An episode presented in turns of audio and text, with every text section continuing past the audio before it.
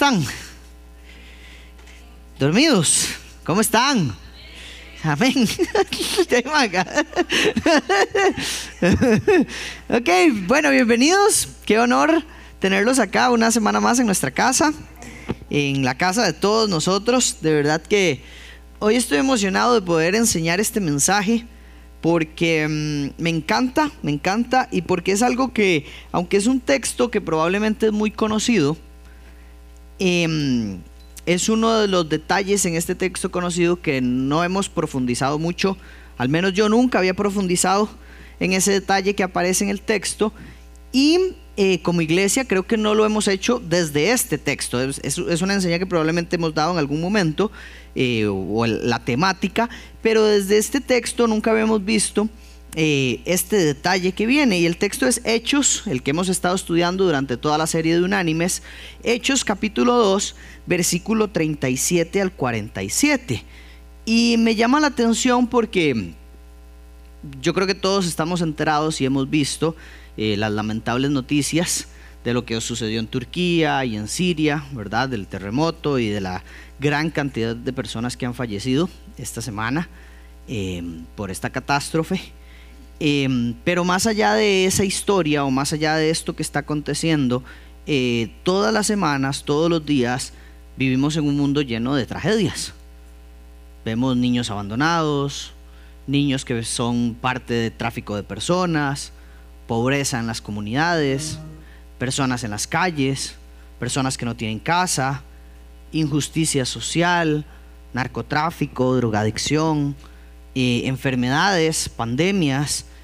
Y cuando uno ve las noticias, yo creo que lo único que uno puede hacer es como de agüevarse porque lo único que hay son malas noticias. Y ese es el mundo en el que nosotros estamos.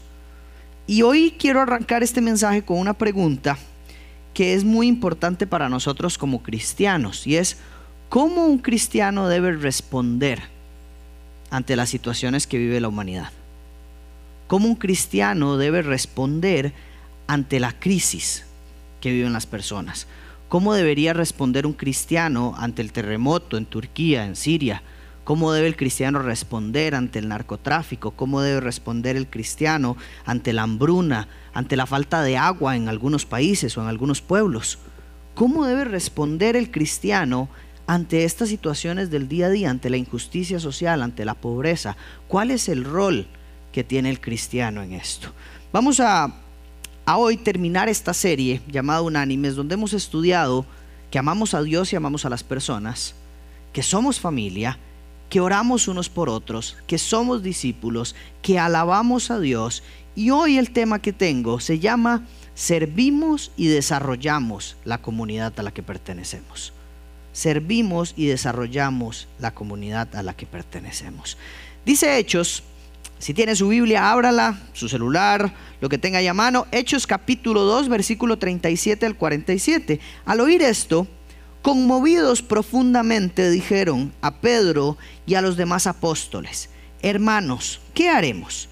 Entonces Pedro les dijo, arrepiéntanse, sean bautizados cada uno de ustedes en el nombre de Jesucristo para perdón de sus pecados y recibirán el don del Espíritu Santo porque la promesa es para ustedes y para sus hijos y para todos los que están lejos, para tantos como el Señor nuestro Dios llame. Y Pedro, con muchas otras palabras, testificaba solemnemente y les exhortaba diciendo, sean salvos de esta perversa generación.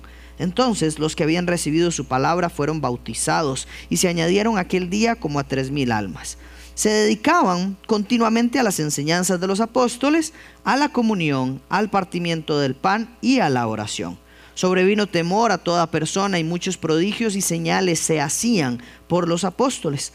Todos los que habían creído estaban juntos y tenían todas las cosas en común. Vendían todas sus propiedades y sus bienes y los compartían con todos según la necesidad de cada uno Día tras día continuaban unánimes en el templo, partiendo el pan y partiendo el pan en los hogares, comían juntos con alegría y sencillez de corazón, alabando a Dios y hallando favor con todo el pueblo. Y el Señor añadía cada día al número de ellos los que iban siendo salvos. Señor, te pido que por favor hables a través de de este mensaje, que sea tu palabra, que seas vos, que no sea yo, Señor Jesús, por favor, que tu Espíritu Santo domine este tiempo de enseñanza y que nuestros corazones sean tierra fértil para que esta semilla, que es tu palabra, dé fruto en abundancia en todas las áreas de nuestra vida. En el nombre de Jesús. Amén. Dice el texto, y como les decía, hay un detalle que no siempre he notado, pero al final en el versículo 47 dice que la iglesia estaba unánime en un detalle, hallar el favor de todo el pueblo. Y yo dije, mira qué interesante, porque normalmente nos enfocamos mucho en que estaba orando, en que estaba alabando, en que estaba compartiendo, en que aportaban a las necesidades de todos los que estaban dentro, pero hay un detalle ahí de hallar el favor del pueblo. ¿Qué significa eso? ¿Cómo es que una iglesia halla el favor de todo un pueblo?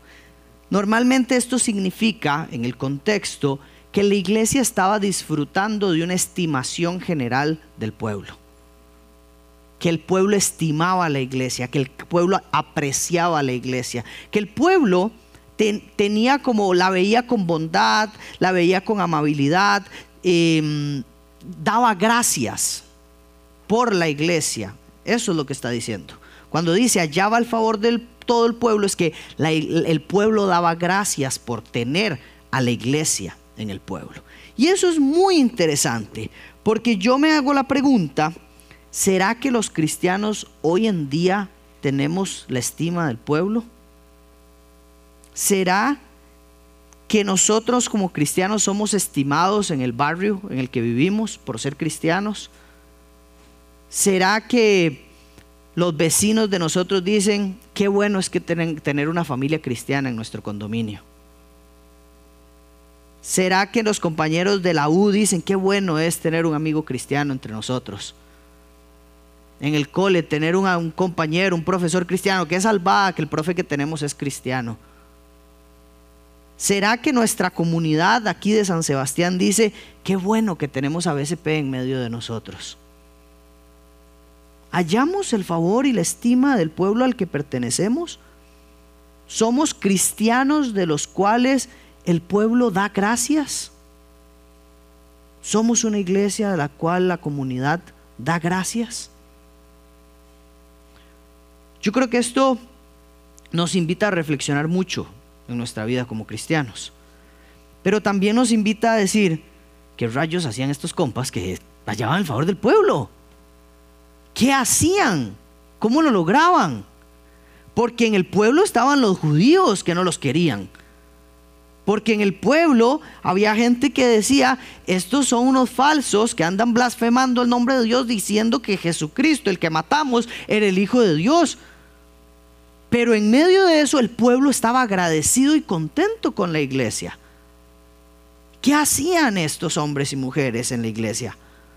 Y yo creo que aunque sea difícil para nosotros imaginárnoslo, y aunque la respuesta que voy a dar puede sonar muy sencilla, no, era, no es fácil para nosotros cumplir con esto. Porque la realidad es que lo que hacía la iglesia en el principio era simplemente que vivían como Jesús vivió. Eran discípulos de Jesús que vivían como Jesús vivió. ¿Qué significa esto?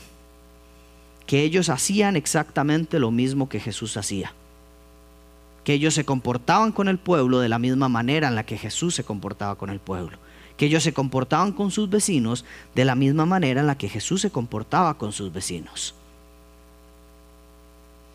Y yo creo que entendiendo esto, uno de los pastores que siempre me ha discipulado y enseñado me dice, la iglesia debe ser de bendición para su comunidad. Yo creo, y él dice así, que el día en que la iglesia se vaya de una comunidad, esa comunidad debería decir, qué lástima que se fueron. Y nunca, qué dicha que se fueron del barrio. Entonces, yo creo que una iglesia sana es una iglesia que es de bendición para su comunidad. Yo creo que un cristiano saludable es alguien que es de bendición para su pueblo o su comunidad. Y el día de hoy vamos a estudiar eso. La última meta o el último propósito que esta serie nos enseña a partir del texto de Hechos 2, 37 al 47, es que un cristiano bendice a su pueblo y haya el favor del mismo. Un cristiano es de bendición para su pueblo. Un cristiano es solidario con su comunidad. Un cristiano es una luz en su comunidad del cual la gente dice, gracias porque tenemos un cristiano en nuestra comunidad.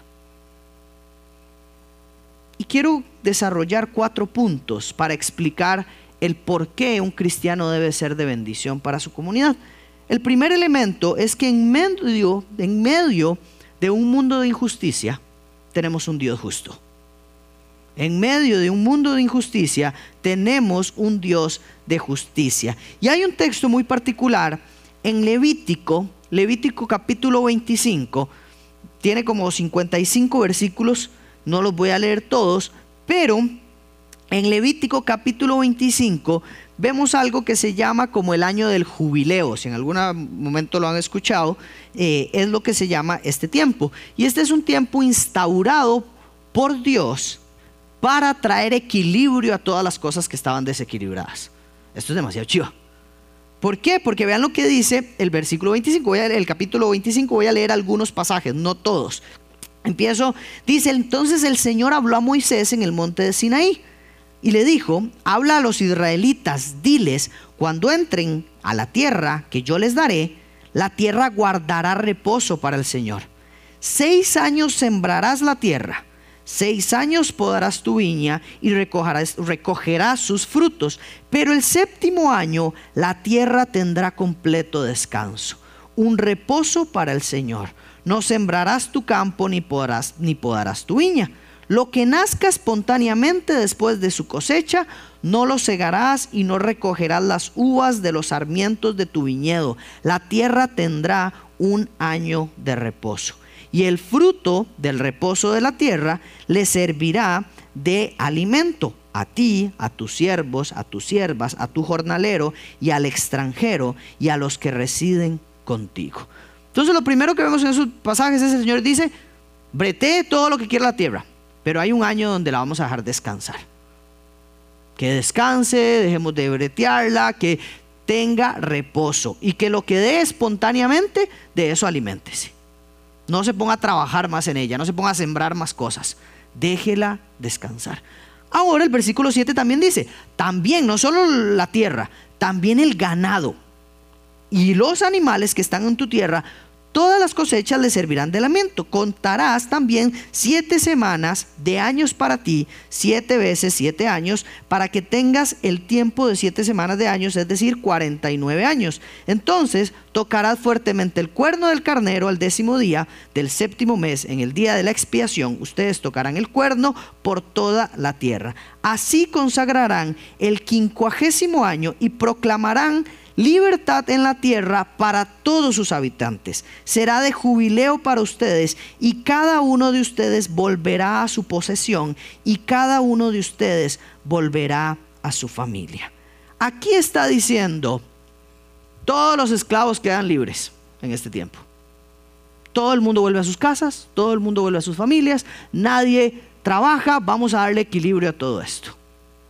Vamos a restaurar todas las cosas como yo las había diseñado. Más adelante dice, conforme al número de años de jubileo, comprarás comprarás de tu prójimo y él te venderá conforme al número de años de cosecha. Y después dice, no hagan mal el uno al otro, sino teman a Dios, porque yo, el Señor, soy su Dios.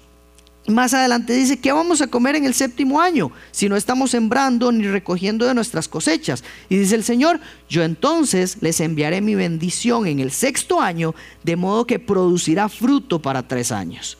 Cuando estén sembrando en el octavo año, todavía podrán comer cosas añejas de la cosecha, comiendo de lo añejo hasta el noveno año, cuando venga la cosecha. Es demasiado chuzo. El Señor les dice, en el sexto año terminan de bretear. Yo voy a proveer tanto en el sexto año que van a tener comida por tres años más sin tener que trabajar. Para que cuando empiecen de nuevo en el octavo año, van a descansar todo el séptimo año, en el octavo año no se preocupen de empezar de cero, porque van a tener para el octavo y para el noveno año cuando ya empiece a dar fruto otra vez la tierra. ¿Cuál es el propósito por el cual Dios hace esto. Y podríamos leer hasta el último versículo porque Dios explica todas las cosas. Habla del dinero, habla de las tierras, habla del fruto, habla del ganado, habla de los esclavos, habla de todas las relaciones que tienen las personas en ese momento. Lo que Dios está haciendo en este año en el año del jubileo es trayendo equilibrio a todo lo que el ser humano desequilibró durante mucho tiempo. Entonces él dice, en seis años ustedes hacen lo que les da la gana, se tratan muy mal, desequilibran la tierra, la desordenan, hacen daño, eh, traen esclavos, tratan mal a las personas, se vuelven severos. Este séptimo año es para que recuerden que el Señor es el que provee, que yo soy justo y que yo restauro las cosas otra vez para que vuelvan de cero, con equilibrio y hacer las cosas. Lamentablemente volvemos a lo mismo, pero la idea en la cultura es entonces que el Señor traía justicia a aquellas cosas que los humanos estaban o que el pueblo de Israel estaba haciendo con injusticia. Estaba explotando de más la tierra, estaba explotando de más las personas, estaba vendiendo las cosas mucho más caras de lo que debía. Entonces el Señor decía, vamos a hacer una pausa para empezar de cero y reiniciar las cosas. Porque hay mucha injusticia en medio de lo que ustedes hacen. Entonces, esto es lo que se llama el tiempo o el año del jubileo. Y me encanta porque nos muestra, no es un, no se hace nada más para enseñar que el Señor provee, porque además es, un, es una de las enseñanzas. Se hace porque el Señor quiere mostrar su justicia. Es un tiempo tan lindo porque se redime a todos aquellos que no estaban siendo redimidos. Es un tiempo donde las personas disfrutan de volver a sus casas aún aquellos que habían sido vendidos. Aquellos que habían sido vendidos a otros pueblos, a otras familias, el Señor los traía de vuelta y restauraba todas las familias, restauraba las vidas de las personas. Entonces, vemos que Dios en medio de esto no está predicando absolutamente nada, pero está trayendo justicia a las cosas injustas del mundo en el que su pueblo está viviendo. Y eso es interesante porque vivimos en una tensión como cristianos entre lo que predicamos y lo que hacemos por el prójimo. Y a veces no sabemos si es solo suplir para las necesidades o a veces no sabemos si es solo predicar. Y entonces estamos en esta tensión de qué hago, cómo tengo un equilibrio para hacer las dos cosas mientras ayudo a una comunidad. Y el Señor nos enseña que hay un tiempo para todo. Hay un tiempo para enseñar, predicar, corregir y hay un tiempo para suplir a las necesidades.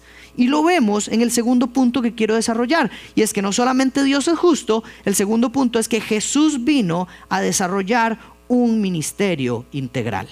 Jesús vino a desarrollar un ministerio integral. Vino por los pobres y vino por los oprimidos. Vea lo que dice Lucas capítulo 4, versículo 18 al 21. Dice, el Espíritu del Señor está sobre mí. Aquí el Señor Jesucristo acaba de agarrar una profecía de Isaías agarra el texto de Isaías delante de toda la sinagoga en Nazaret y lo lee y después de leerlo dice una frase que es reveladora. Dice, el Espíritu del Señor está sobre mí porque me ha ungido para anunciar el Evangelio a los pobres, me ha enviado para proclamar libertad a los cautivos y la recuperación de la vista a los ciegos, para poner en libertad a los oprimidos, para proclamar el año favorable del Señor. Hasta ahí, todo normal era muy normal que cualquier maestro de la ley agarrara ese texto y lo leyera. Pero las siguientes palabras de los maestros iba a ser, un día llegará este Mesías que hará estas cosas. La cuestión es que vea lo que dice, versículo 20, cerrando el libro, lo devolvió al asistente y se sentó. Y los ojos de todos en la sinagoga estaban fijos en él. Y comenzó a decirles, este es Jesús diciéndoles, hoy se ha cumplido esta escritura que han oído. Ahí cambia absolutamente todo. Todo el mundo había leído ese pasaje 500 mil veces, pero nadie había dicho nunca después de leerlo, yo soy el cumplimiento de esto. Imagínense lo maravilloso que es estar sentado en esa sinagoga escuchando a Dios decir, estoy aquí presente. Es una locura. Soy yo, exacto. Es asombroso lo que está pasando acá. Pero es interesante que lo que ha dicho anteriormente, no ha dicho he venido a convertirlos, he venido a, que me sigan, he venido a ser discípulos, no dice eso. Dice, he venido a proclamar libertad a los que están cautivos, a dar vista a los que están ciegos, a poner en libertad a los que están oprimidos y a proclamar el año favorable, ¿el qué? El jubileo del Señor. Esto es chivísima. El Señor está diciendo, vengo a hacer eso que hacía el Señor con el pueblo, pero ahora yo lo vengo a hacer eternamente con una restauración para siempre. A traer justicia, a redimir a todos aquellos, a traer esa justicia que mi Padre siempre quiso instaurar en sus hijos. Esto es demasiado chuzo. Porque lo que el Señor había mostrado en el Antiguo Testamento eran indicios de lo que ahora se está cumpliendo en este texto.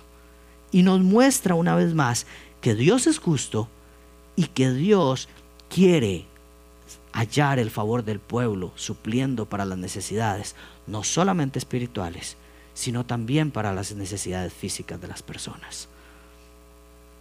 Es lindísimo ver en los evangelios la manera en que Jesús lleva su ministerio. Esto es Lucas capítulo 4, 18. En Lucas capítulo 4, versículos 31 como al 35, Jesús está predicando el Evangelio.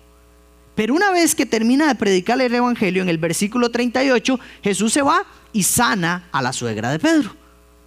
Después, más adelante, vemos en Lucas 5 que Jesús llama a sus discípulos e inmediatamente, tres versículos después, Jesús está sanando a un leproso. Y esta es la historia de todo el Evangelio. Es un equilibrio perfecto entre predicar y ayudar a las necesidades de las personas. Es un equilibrio y la Biblia, si lo muestra, es por algo. Nos está queriendo mostrar que Jesús trabaja en proveer para las necesidades espirituales, pero Jesús trabaja también arduamente para proveer para las necesidades físicas que tienen las personas. Él salió a encontrarse con gente de los pueblos para conocer sus necesidades. Él alimentó a cinco mil, no porque ellos le pidieron comida, sino porque dice el texto, tuvo compasión de ellos y los quiso alimentar. Él sanó a ciegos, Él dio vista, vio las necesidades, trajo sanidad a las personas, trajo libertad a aquellos que estaban endemoniados, incluso desafió las prácticas de los judíos que reprimían la vida de las personas en esa época. Jesús les dijo, el sábado es para la gente, la gente no es para el sábado. Ubíquense, las reglas son para las personas, para el bienestar de las personas. No las personas son para el cumplimiento de las reglas. Ese no es el propósito. Si tienen hambre mis discípulos, van a comer un sábado, aunque a ustedes no les guste. Si tengo que sanar un paralítico, lo voy a sanar un sábado, aunque a ustedes no les guste. Porque para mí es prioridad satisfacer todas las necesidades del ser humano. Y eso solo lo puede hacer Cristo. Es maravilloso ver que Cristo predica la buena noticia del reino de Dios, predica el Evangelio, proclama el Evangelio, las buenas noticias, pero no lo proclama sin dar algo más para las necesidades profundas que tienen las personas. Y ese es un desafío para nosotros. Porque esto nos presenta entonces el mismo desafío que tuvo la iglesia primera de hallar el favor del pueblo viviendo como Jesús vivía. De hallar el favor del pueblo, el bienestar del pueblo, cuidando a los necesitados y enseñando a obedecer todas las cosas que Él nos mandó. El tercer punto que quiero ver hoy es cuál es la, respuesta entonces de la iglesia y de sus discípulos ante la vida de Cristo, ante este ministerio integral de Jesucristo. ¿Cuál es nuestra respuesta? Dice Mateo 9, 35, eh, en el Mateo 9, versículo 35, y voy a ir hasta el capítulo 10, versículo 15. Dice, Jesús recorría, y vea el equilibrio maravilloso de Cristo. Jesús recorría todas las ciudades y aldeas enseñando en las sinagogas, proclamando el Evangelio del Reino y sanando toda enfermedad y toda dolencia. Las dos cosas. Y viendo a las multitudes tuvo compasión de ellas porque estaban angustiadas y abatidas como ovejas que no tienen pastor. Entonces dijo a sus discípulos, la cosecha es mucho, mucha, pero los obreros son poco. Por tanto, pidan al Señor de la cosecha que envíe a obreros a su cosecha. Llamando a sus doce discípulos, capítulo 10, versículo 1, Jesús, ojo lo que hace Jesús, les dio poder sobre los espíritus inmundos para expulsarlos y para sanar toda enfermedad y toda dolencia. Los nombres de los doce apóstoles son estos, primero Simón, llamado Pedro, y Andrés su hermano, y Jacobo, el hijo de Zebedeo, y Juan su hermano, Felipe y Bartolomé, Tomás y Mateo, el recaudador de impuestos, Jacobo, el hijo de Alfeo, y Tadeo, Simón el cananita, y Judas Iscariote, el que también lo entregó. Y ojo lo que dice, a estos doce envió Jesús después de instruirlos, diciendo, no vayan por el camino de los gentiles, ni entren en ninguna ciudad de los samaritanos, sino vayan más bien por las ovejas perdidas de la casa de Israel. Y cuando vayan, prediquen diciendo, el reino de los cielos se ha acercado.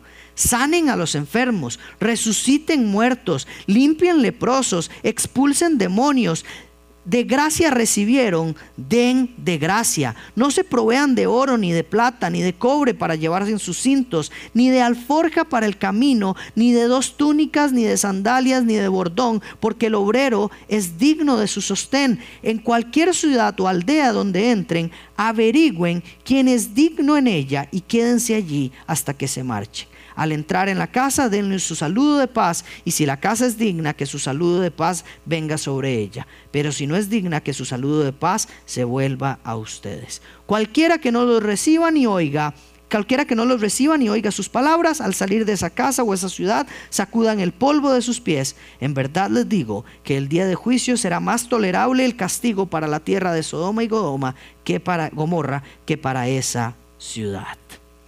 Vean lo que manda hacer el Señor Jesucristo a sus discípulos. Prediquen el Evangelio, pero vayan y sanen y limpien y expulsen demonios, suplan a las necesidades que tienen las personas. Si están enfermos, para eso están ustedes, para sanarlos. Si están angustiados, para eso están ustedes, para acompañarlos. Si están abatidos, para eso están ustedes. Vayan, sanen toda dolencia, sanen toda enfermedad, dedíquense a las personas. Y les dice, ni siquiera piensen en qué van a sacar de ellos, porque eso es lo que hacen los sacerdotes de la época. Hacían esas cosas para ver qué sacaban. Bueno, ya lo sané, ahora sí, deme, deme el pago de ese milagrito. No, aquí dice, ni piensen en eso. Ni piensen en eso, ni se les ocurra lo que ustedes han recibido de gracia denlo de gracia a las demás personas. Dedíquense a cuidar a las necesidades que tiene la gente. Dedíquense a vivir como una comunidad integral, discípulos integrales que entienden dos responsabilidades que tenemos como discípulos. La de predicar el Evangelio, pero la de ser solución para las necesidades de las personas. Nosotros como iglesia somos responsables de ayudar a la comunidad a resolver sus necesidades. No le toca al Estado. Dios no quiso que fuera el Estado. Dios quiso que fueran sus hijos. Dios quiso que fuera su iglesia. No le toca al Estado alimentar a los pobres. No le toca al Estado cuidar a las viudas. No le toca al Estado cuidar a los huérfanos. No le toca al Estado aconsejar a las personas. La palabra de Dios dice que eso es responsabilidad del cristiano. Y si hoy otras organizaciones lo hacen, gloria a Dios, qué bueno. Pero en la Biblia nunca dice, y el rey proveerá para las necesidades, y el gobierno se encargará de las viudas. No, no lo dice. Y si Dios quisiera que ellos se encargaran de eso, lo hubiera dicho. Más bien, cuando habla de los reyes, dice, los reyes les quitarán. Les quitarán sus tierras, les quitarán sus, les, harán pagar impuestos, les quitarán la décima parte de todo lo que ustedes provean, eh, produzcan. Les dirán, deme esa tierra y ustedes tendrán que darla. Eso es lo que habla la Biblia de los reyes. Pero nunca habla de responsabilidades sobre para aquellos que viven en necesidad.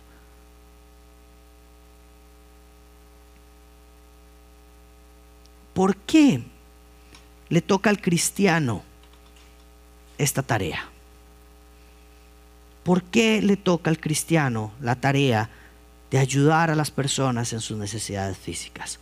¿Por qué le toca al cristiano ayudar cuando hay un terremoto? ¿Por qué le toca al cristiano ayudar cuando hay hambruna? ¿Por qué le toca al cristiano ayudar a las personas de las calles? ¿Por qué le toca al cristiano ayudar a alguien que eh, sufre una adicción? ¿Por qué le toca al cristiano ayudar a alguien que vive eh, bajo el tráfico de personas? ¿Por qué le toca eso al cristiano? Porque la causa de esas necesidades en nuestro mundo es consecuencia del pecado. Y solo el cristiano tiene en su boca la solución para el pecado. El Estado no puede solucionar el pecado del mundo. Las empresas no pueden solucionar el pecado del mundo. La iglesia ha sido la responsable de llevar al Salvador del mundo al corazón de las personas y que todo sea restaurado por medio de Cristo. El pecado en nosotros es tan grande para nosotros que provoca una relación rota con Dios, provoca una relación rota con las personas y provoca una relación rota con el mundo físico en el cual vivimos. Y por eso tenemos consecuencias en las tres áreas. Por eso es que explotamos la tierra más de la cuenta. Por eso es que no cuidamos las cosas como deberíamos cuidarlas. Por eso no cuidamos a las personas como deberíamos cuidarlas. Por eso abusamos de los otros. Por eso hay jefes que abusan. Por eso hay personas que abusan. Por eso no vivimos pacíficamente y armoniosamente unos con otros. Porque el pecado que habita en nosotros provoca que todas nuestras relaciones se vuelvan abusivas. Y como dice 1 Corintios capítulo 15, que Cristo vino para librarnos de nosotros mismos. ¿Qué quiere decir eso? Que antes de Cristo yo solo vivo para mí mismo. Y si yo vivo para mí mismo, me importa un bledo el resto de personas. Y yo saco lo que pueda sacar del resto porque vivo para mí mismo. Saco lo que pueda de la tierra porque vivo para mí mismo. Saco lo que pueda de un noviazgo porque vivo para mí mismo. Saco lo que puedo de un matrimonio porque vivo para mí mismo. Saco lo que puedo hasta de mis hijos porque vivo para mí mismo. Saco lo que puedo de mi trabajo porque vivo para mí mismo. Y tengo que satisfacer todas las necesidades, las necesidades de mí mismo. Cuando nosotros ayudamos a las personas a restaurar estas tres relaciones mediante el Evangelio de Jesucristo, entonces nos convertimos en cristianos que equipamos y transformamos a las comunidades mediante el poder de Jesucristo porque solo Jesucristo puede tratar el pecado del mundo. Y así hallamos el favor del pueblo. ¿Cómo no vamos a hallar el favor del pueblo si hay una iglesia integrada con su comunidad siendo de bendición para ella? ¿Cómo no hallaríamos el favor del pueblo si vemos que hay cristianos que están en los barrios más marginados de este país ayudando a las personas a salir de la pobreza? no llevándoles comida y ropa, sino ayudando a las personas a salir de la pobreza.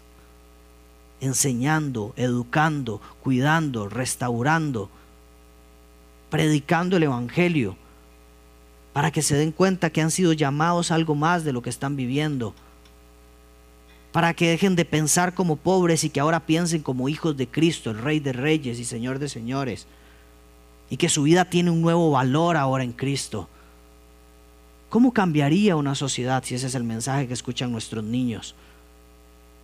Y no un mensaje de usted no sirve, usted no es valioso, en esta casa somos pobres, usted no va a salir de esta, mejor venda drogas para que pueda salir adelante, consuma esto y siéntase mejor, robemos, hagamos daño. Familia, Dios nos envió a su Hijo Jesucristo para establecer justicia en este mundo injusto. Dios envió a su Hijo para establecer justicia en este mundo. Y nosotros como iglesia debemos compartir la misma preocupación y compasión que tuvo Cristo por los necesitados. es nuestra responsabilidad que debemos, la de compartir esta pasión de Cristo. Pasión por la justicia, porque Jesús dijo, vine a proclamar el Evangelio y a dar libertad a los cautivos. Si yo soy seguidor de Cristo, esas son mis dos tareas más importantes en esta vida. Proclamar el Evangelio y dar libertad a los cautivos. Lo demás es insignificante al par de eso.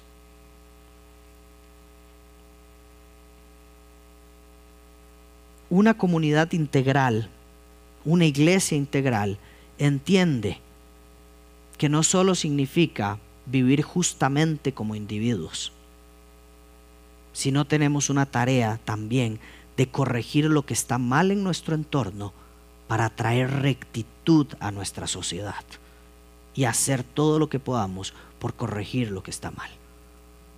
Como cristianos no solo se trata de corregir lo que está mal en nuestra vida, sino que somos la luz y la sal del mundo que corrige también lo que está mal en nuestra sociedad.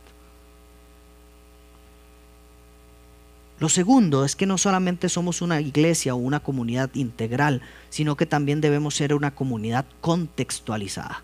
¿Qué significa una comunidad contextualizada? Una comunidad contextualizada es una iglesia que tiene la intención y la capacidad de involucrarse con la comunidad a la que pertenece para conocerla profundamente, para saber cuáles son sus necesidades, para ver qué es lo que le duele, para saber qué es lo que siente, para saber de qué son cautivos y traer el poder del Evangelio como una respuesta integral a las necesidades en el contexto en el que está esa iglesia.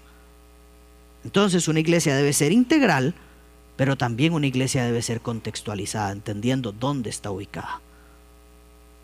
Dice Pablo en 1 Corintios capítulo 9, para, porque aunque soy libre de todos, de todos me he hecho esclavo para ganar al mayor número posible.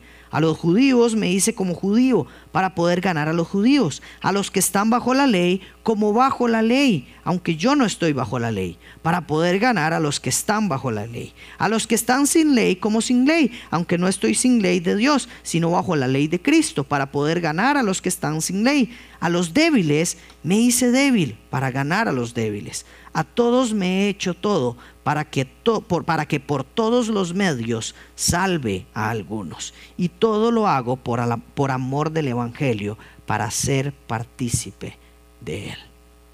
Jesús no espera a sus discípulos. Jesús busca a sus discípulos en el contexto en el que están los discípulos y los llama a seguirlo. Jesús va al mar por Pedro. Jesús no se espera en la sinagoga que llegue Pedro. Jesús va al mar por Pedro y le habla en su contexto. Le habla en un contexto de pescadores. Y suple a la necesidad que tiene Pedro como pescador. Le dice, Pedro, llevas toda la noche y no has pescado nada, compa. Tire esa carajada otra vez. Y Pedro le dice, no, hombre, llevo toda la noche. Y Jesús le dice, tírela. Y Pedro dice, lo hago porque usted me lo dice. Y así Pedro conoce a Cristo. En el contexto, en la playa, metidos en el mar, no en un templo maravilloso. Jesús nos enseña que debemos ser discípulos contextualizados e integrales para poder alcanzar a las demás personas. Si yo no me hago como los demás, y conozco sus necesidades profundas, nunca voy a poder predicar el Evangelio efectivamente. Dice Orlando Costas, un autor de, que habla en un libro que se llama La Iglesia como comunidad de personas, dice, la cuestión real es si nosotros como cristianos estamos dispuestos o no a sumergirnos en las situaciones concretas de los desposeídos de nuestras sociedades y testificar el señorío de Cristo y de su condición de Salvador desde adentro. Un compromiso que tendrá que ser verificado en nuestra participación en la transformación concreta de estas situaciones. Cualquier otra cosa es pura charla y el reino de Dios no es cuestión de palabras, sino de poder. Me encanta esa frase. Lo que está diciendo, palabras básicas, es, si usted no está dispuesto a meterse desde adentro en las necesidades de las personas y llevar el Evangelio ahí, lo suyo es pura charla. Y el poder del Evangelio no se trata de eso. Y de hecho lo dice 1 Corintios 4:20, porque el reino de Dios no consiste en palabras, sino en poder. El reino de Dios no son palabras, sino es poder. Yo creo que como iglesia, hoy nos damos cuenta que tenemos un desafío importante y que cada una de estas enseñanzas que hemos visto en esta serie de unánimes ha sido desafiarnos a que este año nuestra vida nos siga siendo igual, a que podamos imitar esa primera iglesia, a que podamos imitar a esos primeros discípulos, a que podamos imitar a esos primeros cristianos. Y hoy no es diferente. Tenemos un desafío como iglesia a ser una iglesia que equipa y transforma la comunidad en la que pertenece. Quiero que veamos el siguiente video y después cerramos este mensaje.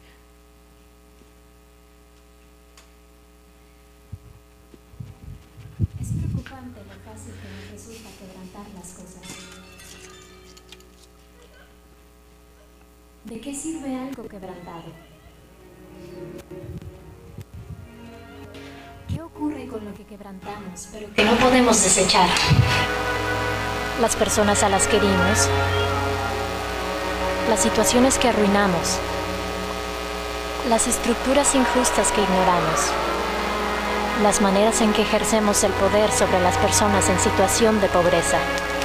Cuando esto ocurre a escala global, no solo nos causa dolor como individuos, las comunidades, las ciudades y las naciones sufren y pasan dificultades y compiten e incluso luchan entre ellas. Este quebrantamiento daña el planeta mismo. Descuidamos este valioso planeta y codiciamos todo lo que nos ofrece. Nos peleamos por los recursos naturales y estos se agotan. Y la tierra gime y sufre. Este quebrantamiento es lo que da lugar a la pobreza. La pobreza no se limita a falta de dinero, sino que es un quebrantamiento profundo que experimentamos de todas las maneras posibles en el mundo. La experimentamos con el hambre y la inseguridad, la sed y la falta de educación, la soledad, la enfermedad, la violencia y la desesperanza. Nuestras relaciones mutuas se quebrantan. Se daña nuestra relación con el mundo físico, incluso nuestra relación con nosotros mismos, porque no sabemos quiénes somos ni a qué lugar pertenecemos. Nosotros creemos que en el corazón de todo este quebrantamiento yace nuestra relación quebrantada con Dios, que hizo todo con amor y lo hizo bien. Nos hemos alejado de Él y de sus caminos, y en consecuencia nos hemos menospreciado y ya no estamos seguros de quiénes somos o qué podemos hacer. Todos resultamos afectados, pero algunos de nosotros sufren más que otros. ¿Qué podemos hacer ante tanto quebranto? ¿Es así como tiene que ser?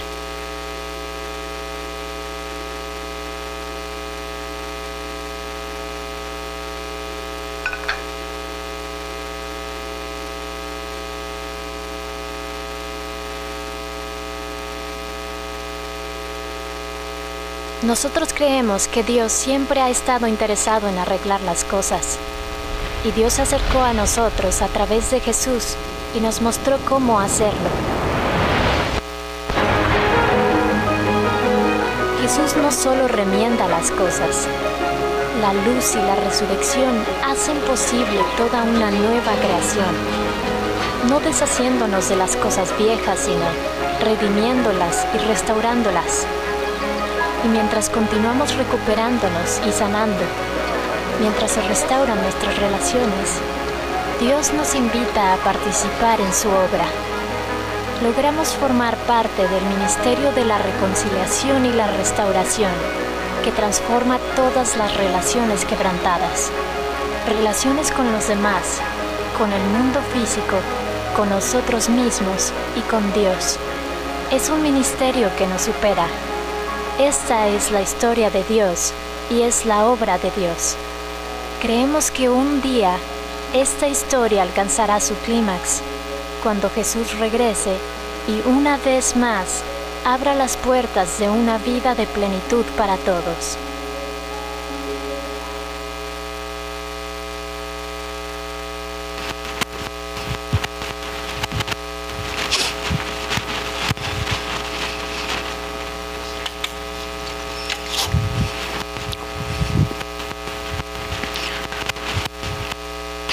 Este video muestra un poquito más gráfico y nos ayuda a recordar un poco más este elemento de que es Cristo la esperanza para la restauración de las personas.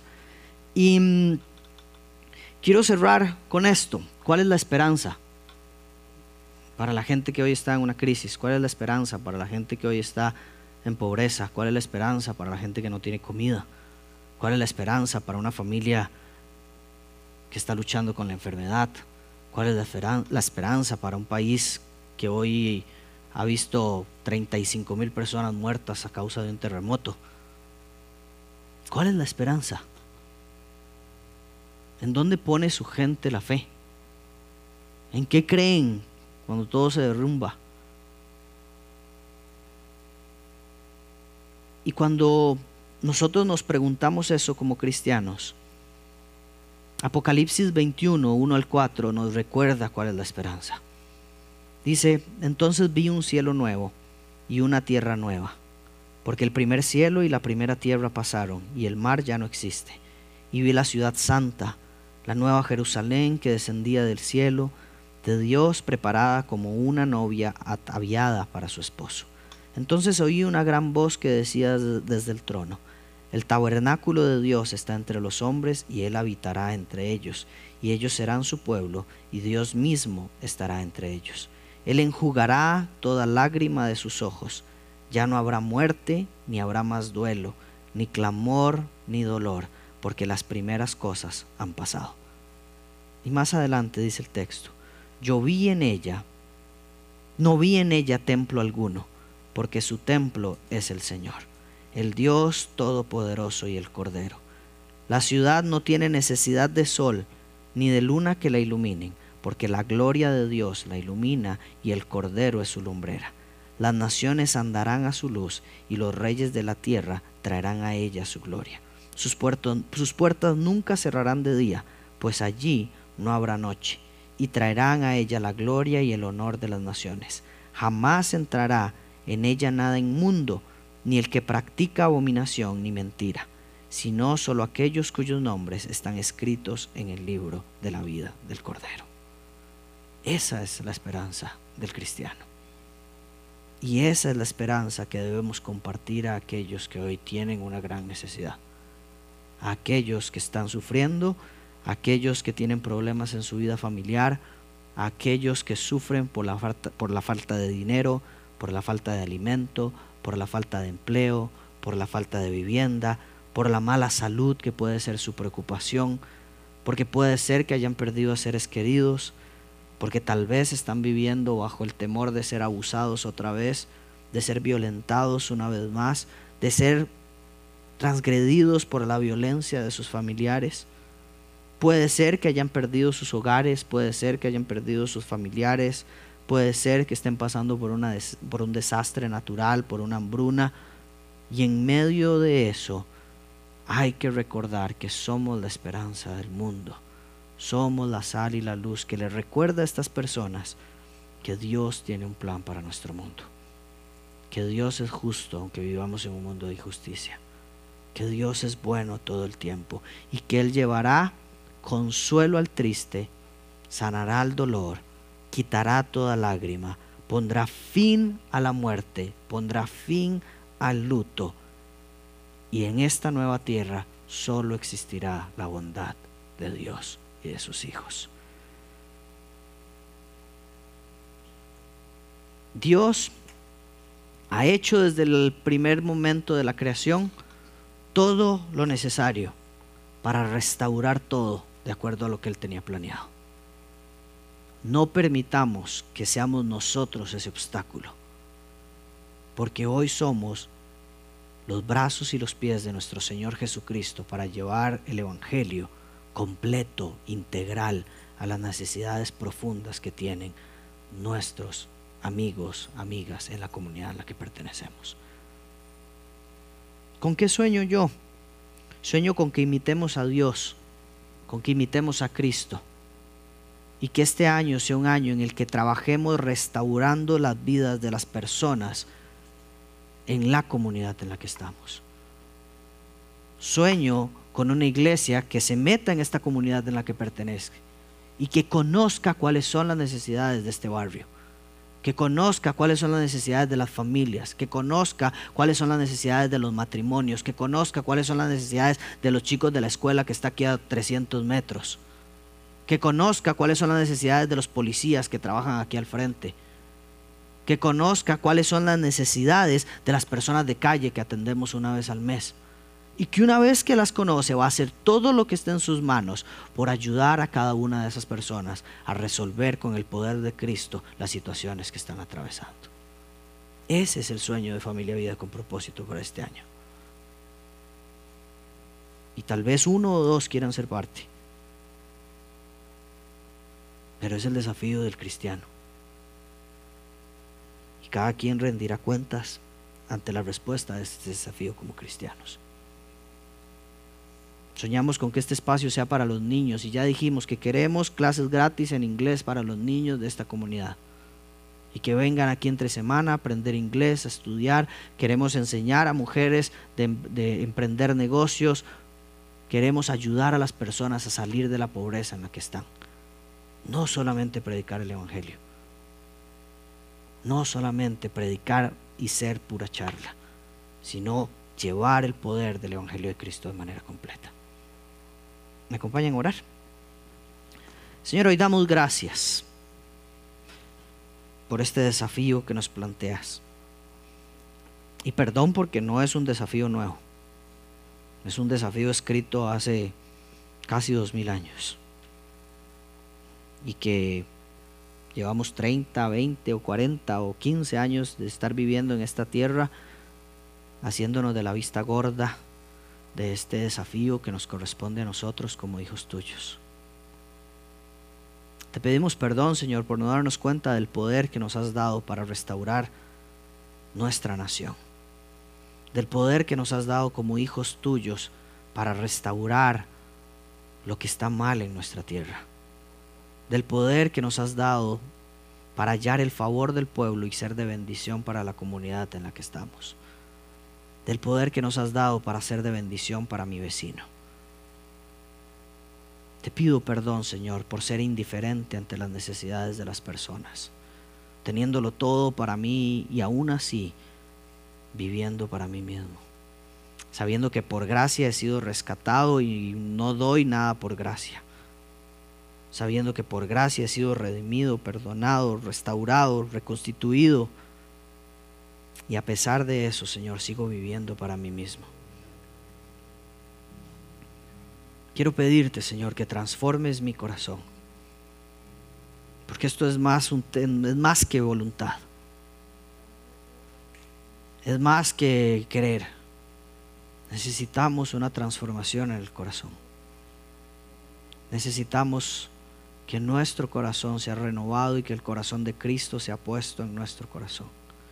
Que tu Espíritu Santo se adueñe de nuestros deseos, de nuestros placeres, de nuestros gustos y de lo que queremos para vivir conforme a tu voluntad y a tu propósito. Señor Jesús, transforma mi corazón. Ayúdame a ser un cristiano integral y contextualizado que bendice a su comunidad. Ayúdame, Señor, a traer libertad a los cautivos, a dar vista al ciego, sanar el enfermo, aliviar al angustiado, acompañar al que está solo, alimentar al que tiene hambre y también proclamar el Evangelio de Cristo mientras hago eso. En el nombre de Jesús, te pongo todo plan y todo sueño que quieres que hagamos como iglesia. Te pongo la vida de la comunidad en la que pertenecemos. cada niño, cada familia, cada viuda o viudo, cada esposo, esposa, cada hijo, cada hermano, cada persona que viene aquí a trabajar, Señor, cada negocio. Señor, los bendecimos en el nombre de Jesús y te pedimos que desde ya vayas supliendo para las necesidades que tienes y ayúdanos a encontrarnos con ellos, a buscarlos y ser efectivos para saber cuáles son sus necesidades y cómo vos querés suplir a ellas. En el nombre poderoso de Jesús. Amén. Señor, gracias. Bendecimos esta semana en tu nombre santo. La ponemos bajo tu control. Nos sometemos a tu autoridad y a tu voluntad en todo lo que nos enfrentemos. Y Señor, que este mensaje no entre por un oído y salga por otro, sino que nuestros corazones sean tierra fértil para ver fruto abundante y que podamos hallar el favor del pueblo, del barrio, del trabajo y de la comunidad a la cual pertenecemos. En nombre de Jesús. Amén.